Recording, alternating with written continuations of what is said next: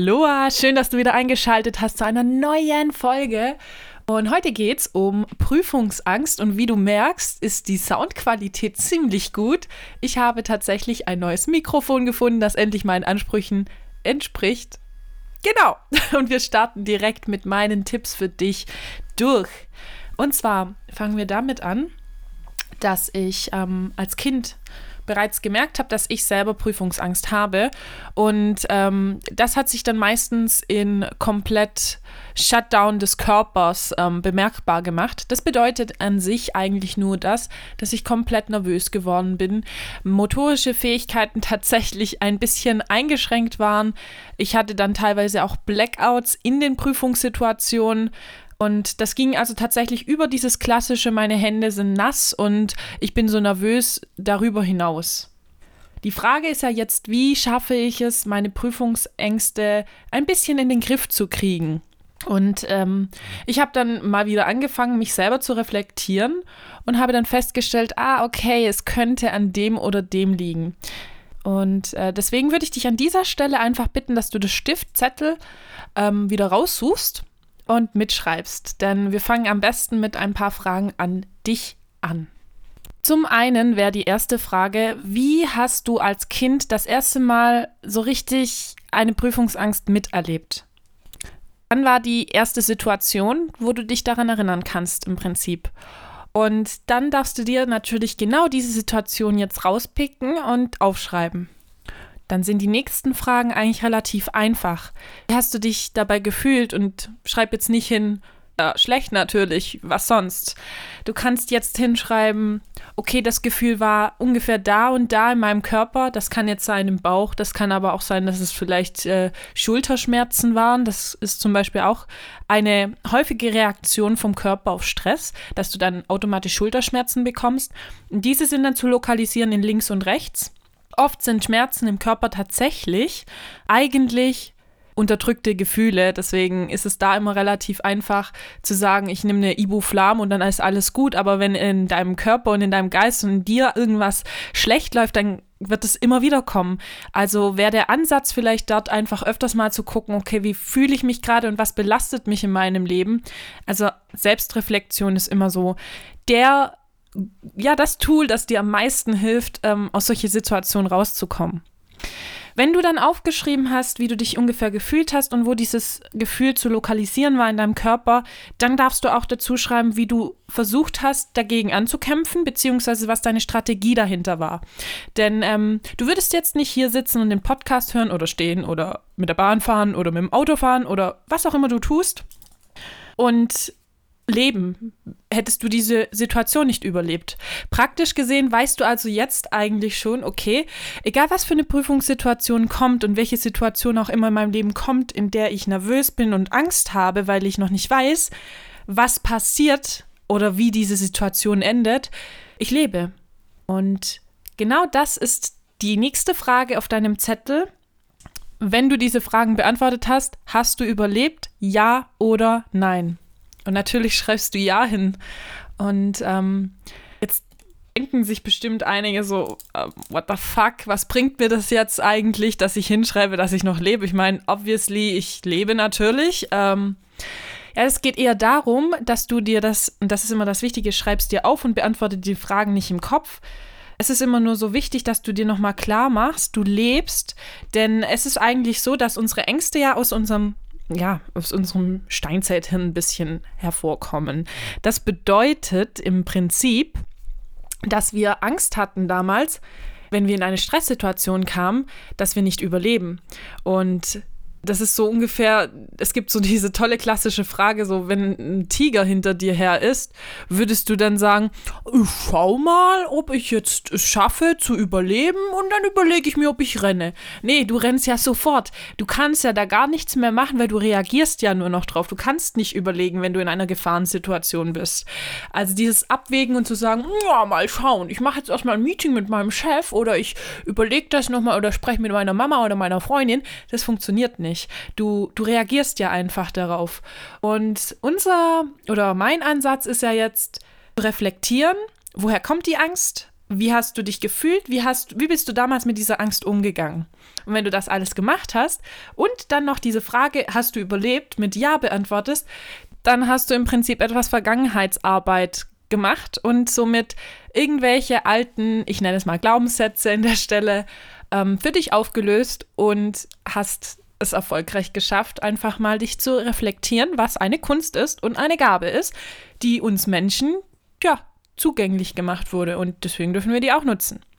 Nichtsdestotrotz würde ich jetzt dich dann bitten, wenn du eine aktuelle Prüfungssituation hast und dabei ist es wurst egal was, ähm, aufzuschreiben und dann einfach tatsächlich wieder ähm, mal vielleicht einfach ein Männchen, also dich, so ein, in die Mitte vom Papier. Und dann schreib hin, okay, hier an der Stelle mit einem Pfeil auf die Stelle, wo du deine Gefühle hast, da habe ich Angst und so weiter und so fort. Und du darfst wieder alles aufschreiben, dieselben Fragen nochmal beantworten für die aktuelle Situation. Und du wirst merken, das hilft dir. Das, das ist so, Selbsttherapie nenne ich das immer sehr gerne. Und ich habe dann natürlich noch eine kleine Seite für euch, die werde ich in den Show Notes verlinken, wo ihr dann so eine Art 60 Sekunden Meditation habt. Und äh, das, wie gesagt, das verlinke ich euch unten in den Show Notes, damit ihr da nachgucken könnt. Das finde ich auch ganz süß und lieb. Ist aber auf Englisch. Denke aber, das ist für die meisten kein Problem. So, jetzt haben wir schon gute sieben Minuten bald äh, vollgequatscht mit dem Analytischen und was kann ich äh, konkret tun, um zukünftige Prüfungssituationen besser vorbereitet zu sein. Also ich nenne es mal Prävention an der Stelle. Und jetzt kommen wir zu konkreten Tipps, was wir machen können kurz vor der Prüfung, und in der Prüfung. Und das sind ein bisschen ungewöhnliche Ratschläge, aber sie funktionieren nicht nur bei mir, sondern auch bei meinen Freunden, denn ich habe damals so meine Freunde und mein Umfeld und andere Menschen, die ich gefunden habe, gecoacht sozusagen. Und das sind meine Best-ofs, also meine konkreten Tipps, wie ich es geschafft habe. Zum einen ist Vorbereitung alles. Ihr hört es total ungern und ich weiß das, weil es war bei mir auch so. Und dann ist wichtig, dass man es richtig macht. Und dafür lege ich euch nahe, herauszufinden, was für ein Lerntyp ihr seid. Seid ihr eher an sich eigentlich nicht viel redet und nur zuhört und äh, es aufschreiben muss? Oder seid ihr derjenige, der alles aufschreiben muss auf zigtausend Zettel und das immer kleiner werden lassen muss, damit dieses Gelernte im Kopf drin bleibt? Oder seid ihr jemand, der einfach nur zugucken muss und dann hat er das schon? Das ist jetzt ganz unterschiedlich und da empfehle ich euch, findet deinen Lerntyp raus. Und wenn du das gemacht hast, dann kommt jetzt mein ultimatives ähm, Geheimnis. Ich habe das früher immer so gemacht. Ich habe alles, was ich lernen musste, außer Mathe, da hat das nicht so toll funktioniert, habe ich äh, auf Zettel draufgeschrieben, hingestellt vor einen Spiegel und dann habe ich mir das selber präsentiert. Stundenlang. Und an der Stelle kein Witz, alles, alles, was ich habe mir selber im Spiegel präsentiert und versucht in meinen Worten mir selber zu erklären, ist bis heute in meinem Kopf drin. Und das ist so witzig und ich finde es so krass. Und dann merke ich so, okay, das hat die Macht einer guten Präsentation. Plus, das Geile an dem Ding ist ja, wenn ihr das macht, ihr kommt euch im ersten Moment richtig bescheuert vor und wollt natürlich nicht, dass es andere Leute mitkriegen. Aber ähm, eure Eltern kennen euch seit der Geburt, deswegen scheiß drauf ähm, an sich. Oder wenn ihr in der WG seid, scheiß auf die Leute, weil es ist dann einfach deine Art, wie du die Dinge lernst. Und wenn es für dich funktioniert, ist es doch gut. Also immer daran denken, ist scheißegal. Hauptsache, du kannst nachher den Stoff. Was andere Leute über dich denken, ist an der Stelle scheißegal. Wie du lernst, ist immer deine Sache. Und ich kann euch sagen, das Ding ist wirklich, das ist so ein Life-Changer. Das hat mir so viel gebracht, mir das selber so beizubringen, ähm, den Stoff, dass ich es verstehe und ich konnte es dann anderen Leuten auch erklären. Und an sich hat es dann wirklich so unfassbar gut funktioniert, denn man konnte dann auch tatsächlich via Telefon andere Leute ein bisschen ähm, helfen, Nachhilfe geben oder im 1 zu 1 äh, Austausch. Kommen wir mal weg vom Lernen und zu den Dingen, die dir eventuell helfen können, weil sie einen kleinen Einfluss auf dich haben. Während des Lernens empfehle ich immer irgendwie mal rauszugehen in die Natur und ein bisschen zu spazieren oder Musik zu hören und sich wirklich auch Pausen zu gönnen. Das klingt immer so bescheuert, aber es funktioniert wirklich und da heißt es nicht, ich mache jetzt Netflix an und äh, schaue mir irgendeine Serie an oder ich bombe mir noch ein Kilo Chips rein oder sonst was, sondern komm in Bewegung. Komm in Bewegung, tanz ein bisschen, spiel eine Runde Fußball mit deinen Jungs, mach was du willst. Aber komm in Bewegung, denn das Gelernte muss sich irgendwie setzen. Und wenn du das Ganze mit motorischen ähm, Einflüssen kombinierst, dann äh, bleibt das tatsächlich besser im Kopf. Und deswegen sage ich ja auch dieses Lernen, wenn du dir das selber präsentierst und deine Hände bei der Präsentation auch noch mitschwingst, das ist halt immer mein Life-Changer gewesen. Das hat, das hat so gut funktioniert, ich musste kaum lernen. Und irgendwann bin ich auch mal bei so einem Spaziergang rausgegangen und dann habe ich so einen kleinen Kieselstein gefunden in Herzform. Und ich fand das so schön, dass ich den einfach aufgehoben habe und gesagt habe, okay, komm, du, du kommst mit. Und dann habe ich den Stein eigentlich jedes Mal, wenn ich gelernt habe, bei mir gehabt. Und auch wenn ich eine Präsentation hatte oder eine Klausur, hatte ich den dann immer ganz nah an meinem Körper, zum Beispiel in der Hosentasche oder irgendwie neben mir bei der Klausur liegen. Und dieser Stein ist so eine Art Anker, so ein, ein, ein psychischer, physischer Anker, weil er ist ja da. Und ähm, er hat mir nicht unbedingt Glück gebracht. Vielleicht kannst du ihn auch als Glückstein sehen, whatever, wie du das auch immer siehst. Und es kann alles sein. Ähm, nee, er, hat, er war einfach da, irgendwie diese Sicherheit, hey, ich, ich habe gelernt und ich habe das schon ähm, so oft durchgenommen und ich kann das. Und der Beweis ist dieser kleine Stein. Und das fand ich irgendwie auch richtig genial. Das hat mir so geholfen irgendwie. Das ist so eine Kombi aus eben so drei Dingen. Und jetzt kommt Nummer drei. Äh, Nummer drei ist folgender Satz, den ich mir als Kind eingeflößt habe, wenn ich beim Zahnarzt war. Morgen ist alles vorbei. Ja, das ist nämlich wirklich so. Das sind doch bloß ein paar Stunden, wo du das machst. Guckst, äh, guckst dir mal aus der Perspektive an, sieh es in Relation und dann merkst du, ey, es sind nur ein paar Stunden und morgen ist alles vorbei. Was halt echt mega der Life-Changer ist, weil eigentlich ist alles ein Life-Changer. Aber das, das ist so mega geil, wenn du dann einfach feststellst, dass das Ding morgen vorbei ist und du hast die Kacke einfach durchgezogen, was halt echt ein Mega-Gefühl ist. Ich sag viel zu oft mega und irgendwie bin ich in dieser Folge so ganz anders. Wahrscheinlich, weil ich echt richtig aufgeregt bin, weil ich so ein gutes Mikro vor mir habe und es macht richtig Spaß. Ich wollte schon wieder mega sagen. ich lasse das Ganze so, damit ihr einfach auch mal diese Seite kennenlernt und ich hoffe, euch haben die Tipps jetzt ein bisschen gefallen. Ich werde das Ganze jetzt nochmal zusammenfassen. Also, Vorbereitung ist natürlich an der Stelle alles. Also, Setz dich hin, schreib dir gute Zettel, schreib dir den Stoff zusammen ähm, und denk daran, äh, die Prüfungssituation ist morgen vorbei. Die ganze Zeit. Also immer so denken, okay, dann und dann ist vorbei. Und dann darfst du dir natürlich auch äh, Sachen reinplanen als Belohnung zwischendrin und danach. Aber wichtig, zwischendrin auch.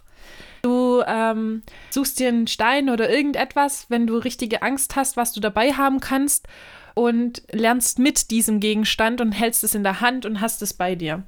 Dann präsentier dir den Stoff selber vor, damit du wirklich ein sicheres Gefühl hast und du das dir wirklich selber erklären kannst und stell dir einfach eine Person aus einem anderen Fachgebiet oder eine, ein Kindergartenkind vor, dem du das erklären musst, das, was in der Prüfung drankommt. Wenn es darum geht, dass es eigentlich ähm, Fahrschule ist und du da gerade deinen Führerschein machst, dann auch da, Vorbereitung ist alles. Es, es hängt immer von einer guten Vorbereitung ab und da kommen wir nicht drum rum. Die meiste Angst kannst du eliminieren, indem du dich wirklich hinsitzt und lernst und dann Pausen machst, den Stoff sitzen lassen, Belohnungen einplanst während den ähm, Lernphasen. Du brauchst nicht unbedingt Meilensteine, aber du kannst dir so einen Timer setzen. Ich werde jetzt 60 Minuten am Stück lernen oder 45 Minuten und dann gönne ich mir aber auch eine halbe Stunde Pause und gehe an die frische Luft. Mein nächster Tipp ist natürlich die frische Luft. Geh in die Bewegung, dass es sich setzen kann. Ausreichend Schlaf, viel trinken und dann dieser, wirklich dieser Gedanke, an dem und dem Tag ist es vorbei. Das heißt, es sind nur ein paar Stunden und sieh alles in Relation, bring dich ein bisschen runter. Und wenn am Schluss all das nicht funktioniert, dann kann ich dir EFT empfehlen. EFT, also EFT, ist eine Klopfübung, Emotional Freedom Technique, die es tatsächlich schafft, deine Emotionen wegzuklopfen. Und dazu gibt es so viele YouTube-Videos, das werde ich dir nicht an dieser Stelle erklären. Aber du hast bestimmte Punkte an deinem Körper, die klopfst du einfach dreimal, zum Beispiel an der, der Handfläche. Also sprich da, wo der Ballen ist, in der Nähe, und dann klopfst du da dreimal drauf. Und dann sagst du bestimmte Sätze, wie zum Beispiel, auch wenn ich Angst habe, und dann benennst du die Angst und äh, erklärst es äh, weiß ich nicht, liebe und akzeptiere ich mich so, wie ich bin. Irgendwelche Dinge, die dir helfen, dich runterzubringen. Ähm, weiß ich, ich bin ein Gewinnertyp beispielsweise. Genau, das waren meine Tipps und ich hoffe an der Stelle, sie haben euch geholfen. Ich denke, EFT ist sowieso auch etwas, wo ich sage, google das, schau danach und wenn ihr mehr davon wissen wollt, dann werde ich das natürlich auch in einer Folge behandeln. Ich freue mich auf die nächsten Folgen mit so einer guten Qualität und bis zum nächsten Mal.